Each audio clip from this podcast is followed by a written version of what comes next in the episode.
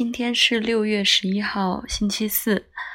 嗯，我们继续来分享《占星四书》第一书第四小节的内容：星体的力量。太阳活跃的能量是自然不可或缺的，在热中被找到，以及到一个特定的程度干燥。这使得更容易察觉，在这种情况下，太阳比任何其他星体通过它的大小和通过它明显的季节变换，越它越接近天顶，越能以这种方式更多的影响我们。月亮绝大部分的能量持续湿润，因为它接近地球，以及因为湿润的释放。因此，它的反应是准确的。变柔和引起身体的腐败，在绝大部分的时候，但是它温和的分享，也在有热量的，也有热量的能力，因为光是从太阳接收到的。它是土星的特质，主要是冷却、湿和干。可能因为它移动的最远，离太阳的热和地球的湿润更近。在土星的情况和其他行星是它们的力量来源，通过观察它们和太阳、月亮的相位而产生。它们的一部分在周围环境的出现是来调整条件的。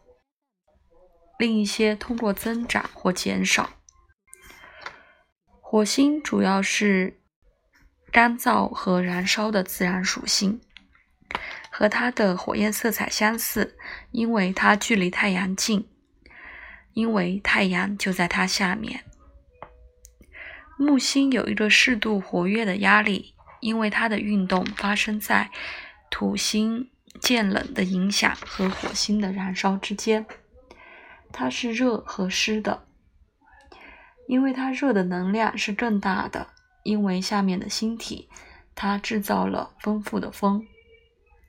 像木星一样，金星有同样的能量和温和的自然属性，但是表现为相对的方式。它温暖的适度，因为它离太阳近，但主要是湿。像月亮，因为它自己大量的光。以及它占用的蒸发，从湿润的空气中围绕着地球。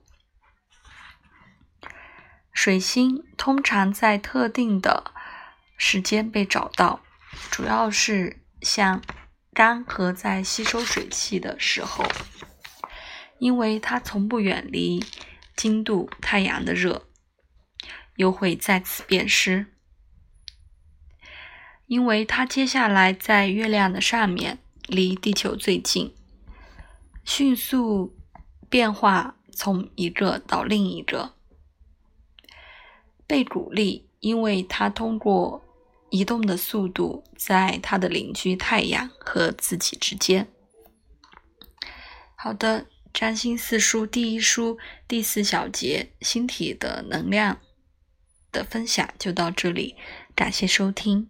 拜拜。